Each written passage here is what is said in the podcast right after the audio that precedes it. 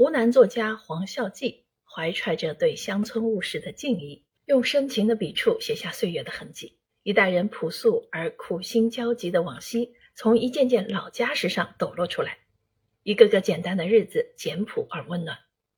老家事使尘封的记忆鲜活起来，勾起了许多可亲可爱的人物回忆。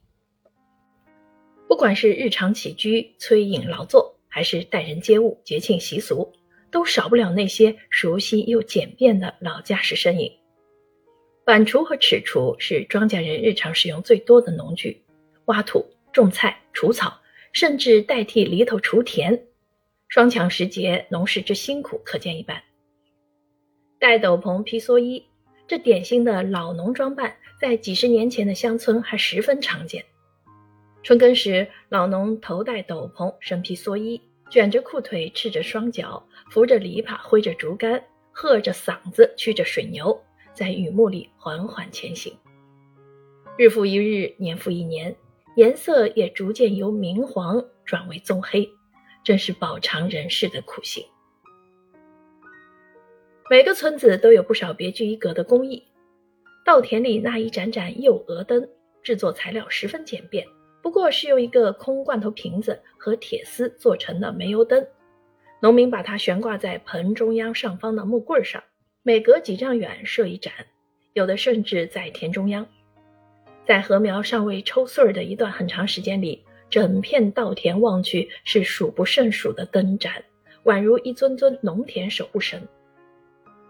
真正的农村味道是充满乡村生活气息的，鸡、鸭、鹅、牛、猪、狗，六畜兴旺。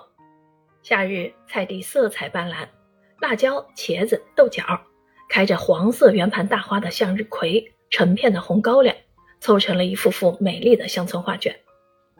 村前有石桥，江边有石板路，田野一望无际，逆着一条溪水上行。溪的两岸是红壤的旱土和油茶山，旱土随着季节不断变换着色彩和作物，金黄的麦子、碧绿的花生和红薯，四时俱新。穿的、用的大多是手工制作。从苎麻地把一根根圆圆笔直的青色的苎麻杆子齐都割下，砍去顶端的枝叶，浸泡一段时间，剥皮、刮皮、晒皮、搓线等一系列精巧手工的活计，全凭主妇一双手。苎麻线和干苎麻丝可以用来纳鞋底、缝补衣服。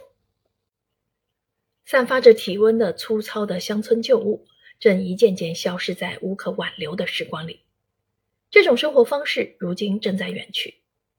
黄孝济讲述一件件老家事背后的旧时生活片段，也保留着一份对故乡的记忆和无限的怀想。